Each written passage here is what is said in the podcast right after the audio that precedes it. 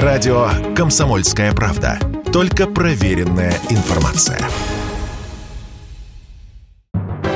Союзный вектор из первых уст. Здравствуйте, в студии Екатерина Шевцова. Это программа «Союзный вектор». На этой неделе, 10 июня, в Беларусь прибыл уникальный передвижной музей «Поезд Победы». Это российский проект. Иммерсивный историко-просветительский музей «Поезд Победы» начал свою работу на Киевском вокзале 9 мая. Проект достаточно молодой, ему всего два года, но он уже стал очень популярным как в России, так и в Беларуси. Впервые в республике «Поезд Победы» побывал в прошлом году. Тогда в восьми городах его экспозицию посетили более 25 тысяч жителей страны.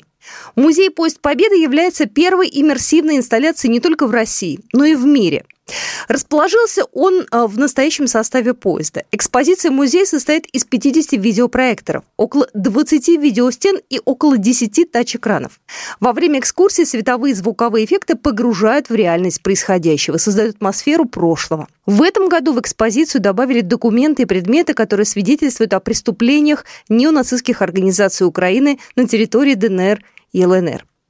Ну что же, я готова поприветствовать в нашем эфире Дмитрия Поштаренко, руководителя творческой мастерской «Невский баталист», автора исторических трехмерных работ. Собственно говоря, работы Дмитрия и его команды находятся внутри этого самого иммерсивного музея. Дмитрий, здравствуйте. Здравствуйте. А, сегодня мы говорим о замечательном проекте «Поезд Победы». Это уникальный передвижной музей, и действительно для Беларуси э, радость э, вновь встретить этот проект у себя э, в республике. 10 июня он отправляется как раз в такое путешествие по белорусским городам. Давайте сейчас вспомним. Расскажите, пожалуйста, кому пришла в голову идея такой вот замечательный проект запустить? Наверняка же были идейные вдохновители, те люди, которые дали вот жизнь «Поезду Победы». Скажем так, точного человека я вам не скажу, потому что это был не один человек, а, видимо, команда. Они вдохновились э, нашими работами, а именно трехмерной панорамой, которые мы масштабируем по всей стране. И уже вышли на несколько специалист, то есть на нас, и поставили задачу. Ребят, а вы сможете придумать э, подобную экспозицию, а, но чтобы она была подвижной. И уже начались размышления. И мы с наш... внутри уже команды, внутри баталиста стали придумывать, как бы это могло быть. Честно скажу, что на начальном этапе а, мне сложно было представить, как в поезде поместить э, историю ну, всей, всей Великой Отечественной войны. И поэтому было много размышлений, и когда мы уже ввязались, так сказать, э, в бой, эм, столько идей стало появляться. Во-первых, начнем с того, что я очень люблю поезда. Я очень люблю плацкарт, потому что мы, я с детства с дедушкой а, ездил к нему на родину, постоянно он мне постоянно брал. И именно в поезде раскрывался он мне, потому что истории, которые он рассказывал а, пассажиром, он мне в жизни вот так не рассказывал э, эмоционально. И, наверное, от этого я стал любить путешествия. И именно поэтому в поезде Победы есть вагон довоенный, где мы показываем плацкарт, его жизнь, вот эту эпоху индустриализации, мечты, надежды, стремления. То, что потом вдруг прекратилось то, что потом вдруг прекратила война. Дмитрий, я вас а... перебью. Давайте мы тогда расскажем уж про все вагоны, да, потому что там на самом деле целая история, да, каждый вагон. Давайте вот это... такое небольшое путешествие сделаем. Давайте, да, да, да. да. Поезд Победы это такой иммерсивный музей. Мы потом еще остановимся, что такое иммерсивный, да, потому что слово, может быть, для некоторых не знакомо. Что это вообще такое? Ну, э, вообще, э, сама задумка какая? Вот представьте, что вы живете в очень дальнем регионе, и у вас нет возможности добраться до там, современного музея, увидеть какие-то новые технологические вот такие э, возможности. И этот поезд, целью этого поезда до дальних уголков э, нашей страны, и теперь мы видим, что не только нашей, вот, донести, э, во-первых, технологичность, во-вторых, вот интересные методы подачи информации, и самое главное, э, то, что мы с ребятами себе ставили задачу, это интересно рассказать о событиях именно Великой Отечественной войны, потому что мы этим занимаемся очень много лет. И поезд начинается с плацкарта, как я уже сказал. Потом есть вагон, посвященный Бресту, Брестской крепости. А, как раз о моменте вероломного вторжения противника в ночь на 22 июня, как мы знаем. Там а, раскрыт интерьер такой офицерской семьи офицера.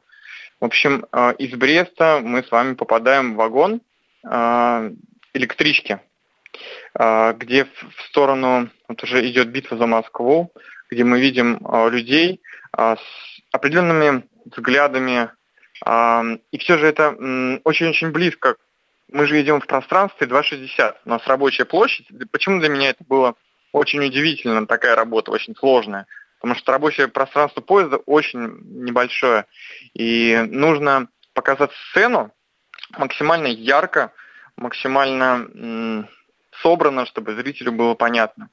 И э, нету на самом деле даже в мире подобного Э, количество скульптурных композиций в одном музее. Там, по-моему, в поезде их 150. И каждая... во, во, во всех вагонах, да, это если посчитать? Да, во всех вагонах. Угу. Угу. И они все разные, причем они э, взаимосвязаны. И заходя вперед, мы видим развитие сюжета личности человека из плацкарта в конце войны. Есть определенные личности, которые сопряжены. И есть вагоны очень интересные, которые зритель не ожидает например, вагон баня. То есть нужно было раскрыть как-то переломный момент войны, Сталинградскую битву, и показать противника а, внутри вагона. То есть мы же все-таки ограничены, мы находимся в прямоугольном пространстве таком, и нужно притягивать в него события. И мы э, показали тот момент, когда фельдмаршала Паулюса пленили, и перед отправкой дальше а, ему предлагается посетить э, банно-прачечный комплекс. И он стоит э, э, в таком белом одеянии, э, наблюдает в окно поезда, это реальное окно, э, в котором были вмонтированы дисплеи, mm-hmm. и видит э, его взятую в плен армию. И очень э, отдельно хочу сказать, что там есть спецэффекты, то есть пар машин работает, запахи, да, и все вот это мы делали в команде вместе с командой а, «Красный квадрат».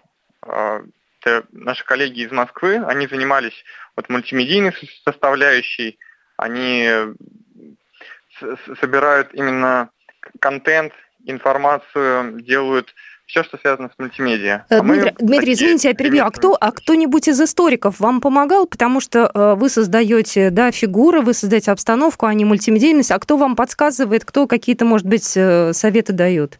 Давал. Конечно, мы... Э, у нас есть опыт, понятное дело. Какие-то, ой, какие-то моменты в истории мы знаем. Но чтобы быть э, беспристрастным, или как правильно сказать, мы привлекаем историков отдельных тем. То есть вот очень сложная тема концлагерей, э, мы общались вот на эту тему со специалистами.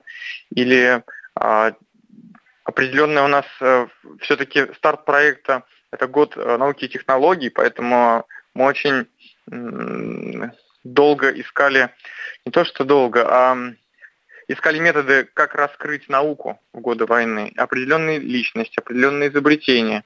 Это такой целый кластер был работы, и э, ездили в институт имени Курчатова в Москве, то есть общались с сотрудниками, э, чтобы выработать вот, интересный метод подачи, чтобы найти вот то, то самое изобретение, и чтобы оно было близко к аудитории. То есть вот там есть фигура, которая держит походный котелок, а, который является прототипом современного пауэрбанка.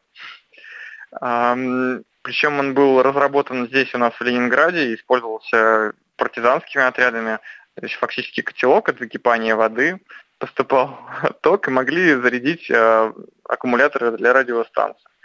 Или прибор прогибограф, а, которым в блокадном Ленинграде тем же конструктором, тем же бюро был разработан – специальный прибор для того, чтобы колебания льда определить и правильно направлять машину. То есть экспозиция многогранна, в ней есть личности, в ней есть а, как бы масштаб их страны важные изобретения. И самое главное, связующей нитью здесь является сюжет. Сюжет – это особая гордость, это такой историко-художественный нарратив, фактически произведение, в нем от лица а, машинистки идет повествование а, про весь поезд. То есть она ведет посетителя. Ты идешь с аудиогидом, наблюдаешь, смотришь, осязаешь предметы, скульптуры и слушаешь ее рассказ. Она с тобой делится. И эта машинистка, как мы ее назвали, Лидия, она, мне кажется, для каждого своя, потому что война затронула Великой Отечественную, затронула каждого, каждую семью. И для каждого Лидия будет отождествляться, возможно, с рассказами а, знакомых, близких а, нам людей. И от этого, а, мне кажется, экспозиция, посвященная Великой Отечественной войне в поезде, она вот такая непредвзятая. Ну что же, я еще раз э, хочу представить нашего сегодняшнего спикера. Сегодня с нами в эфире Дмитрий Паштаренко, руководитель творческой мастерской «Невский баталист», автор исторических трехмерных работ. Ну и тема нашего сегодняшнего разговора «Поезд Победы». Замечательный э, иммерсивный проект. Кстати, он является социальным как в России, так и в Беларуси. Э, рекомендуют э, приходить с детьми, э, те, кто уже были в полнейшем восторге. Так что, если ваши дети старше 12 лет, смело их приводите на эту выставку. И несмотря на то, что сегодня мы говорим о том, что выставка приезжает в Беларусь и будет ездить по белорусским городам, она потом вернется в Россию. Ее обязательно можно и нужно будет посмотреть. Это программа «Союзный вектор». Далеко не уходите, мы скоро продолжим. Союзный вектор из первых уст. Союзный вектор из первых уст. Мы продолжаем нашу программу «Союзный вектор». Я Екатерина Шевцова. И я напомню, что сегодня мы говорим об уникальном передвижном музее «Поезд Победы», который буквально на этой неделе прибыл в Беларусь. Наша справка. Передвижной музей «Поезд Победы» прибудет в Беларусь 10 июня. В этом году география городов существенно расширилась, и теперь поезд сделает остановки в 17 городах. Точкой старта станет город Орша, после чего поезд отправится в Полоцк, Витебск, Кричев, Жлобин, Осиповичи, Барановичи, Лунинец, Брест, Пинск, Гродно, Калинковичи, Гомель, Могилев, Бобруйск, Солигорск и Минск. График движения составлен с учетом праздников и памятных дат. Жители Бреста смогут посетить прибывшую экспозицию экспозицию 21 июня, накануне Дня всенародной памяти жертв Великой Отечественной войны и геноцида белорусского народа. А в день освобождения города от немецко-фашистских захватчиков поезд будет находиться в Могилеве. Это будет 28 июня. Завершится тур в Минске. Поезд прибудет в столицу 2 июля и будет принимать гостей до 4 числа. В эти даты Республика Беларусь отмечает День независимости. В республике проект реализуется БЖД и УАО «Российские железные дороги» дороги при поддержке администрации президента Беларуси и активном содействии Республиканского волонтерского центра. Посетители выставки смогут полностью погрузиться в памятные события тех лет. Создатели постарались передать историю Великой Отечественной войны с максимальной достоверностью. На сегодняшний день ни в одном музее мира нет такого количества композиций в скульптуре. К тому же, это первая в мире иммерсивная инсталляция, размещенная в составе поезда. Для каждой зоны экспозиции специально написана своя музыка. Согласно технологии проведения экскурсии, в одном вагоне одновременно могут находиться не более 10 посетителей. Из-за этих ограничений для посещения музея нужно заранее получить на сайте бесплатный электронный билет на конкретную дату и время. Количество билетов на каждый сеанс ограничено, поэтому рекомендуем получить билеты заранее. Входные билеты поступают на сайт за 1-2 дня до даты прибытия экспозиции в город. Помимо этого, желающие могут совершить и виртуальный тур по экспозиции музея на сайте проекта поездпобеды.рф. И в нашем эфире Дмитрий Пуштаренко, руководитель творческой мастерской «Невский баталист», автор исторических трехмерных работ. Знаете, интерес э, к этому проекту на самом деле очень большой, и мы об этом говорили в прошлом году, и есть уже определенная статистика, люди идут, э, по крайней мере, вот на данный момент есть информация о том, что 230 тысяч человек в России и в Беларуси его посетило. Э, для вас это важно, что народ идет? Ну, то есть, что это такое, знаете, массовое мероприятие? Для меня я все-таки э, немножко по-другому мыслю, как автор э, вот, вот этой истории. И для меня самое главное то, с каким качеством человек прошел, э, то, как он туда попал. То есть э, мне бы хотелось, чтобы группы, которые заходят в поезде, они были небольшими, для того, чтобы человек чувствовал себя ну, как-то свободнее иначе. И поэтому э, мне бы хотелось вот в такой подаче. Но я понимаю, что желающих такое количество, что часто в вагон заходит много людей. Я признателен такому вниманию, такому интересу, и это показывает все-таки, что это нужно, что вот это, эта нить, эта история тех дней, она очень для каждого важна. Знаете, Дмитрий, такой вопрос, может быть, даже личный. Вы молодой человек, судя по голосу, да? Вы... 32.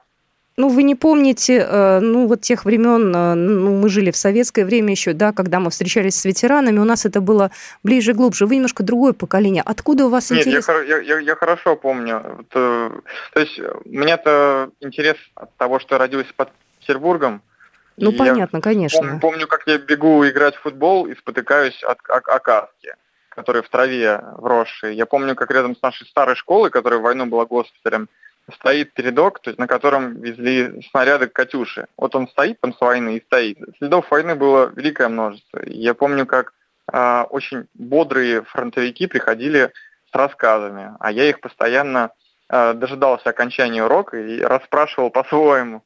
И я помню, как четко у них в памяти были многие образы, которые меня потом вдохновляли. Сложно ли, да, молодого поколения донести эту память, эту историю, э, и нужны ли им какие-то новые выразительные средства, вот то, что вы делаете как раз, это необходимо? Да, я, знаете, в рамках моего образования я наблюдаю за людьми, как они общаются на эту тему, наблюдаю за молодыми людьми, которые родились там в 2000-е годы. И я вижу, что им это интересно. Я прихожу в кино, и я понимаю, что там сидят люди, которые добровольно пришли на военный фильм, хотя могли прийти на другой. Две девчонки молодых, или просто пацаны с чипсами сидят за мной, которым лет 17. Я понимаю, что они сами пришли. Я понимаю, что они, видимо, ищут ответы на вопросы. Им это интересно. И то, что я вижу, что нужно делать, да, чтобы они правильно к этому относились. Да? Во-первых, то, что ты делаешь, должно быть, э, стараться делать это максимально профессионально, насколько это возможно в моменте. Потому что они же пойдут или посмотрят в интернете фильм, там, условно, снятый на Западе, да, и, а мы понимаем, что к некоторым картинам там относятся очень, э, как, как сказать, они вкладывают в это большой бюджет, они делают это чертовски профессионально, с красивыми актерами, с красивой подачей, с большим бюджетом на реквизит и так далее – и вот в этот момент наши молодые люди могут засомневаться в чем-то, могут увидеть, что эта линия эм, правдивее из- из-за качества продукта. И поэтому мне кажется, что здесь у нас, на местах, каждый из нас, будь то, не знаю, даже ты делаешь контрольную работу где-то далеко, и ты школьник, или ты делаешь маленькую выставку, и ты студент, ты должен а, стараться познакомиться, вчитаться, узнать эм, и попытаться донести и раскрыть свою мысль настолько широко, проработанно, но с душой, чтобы люди, которые это слушали и видели, они могли бы ну, понять, что это сделано с чистотой, с добром.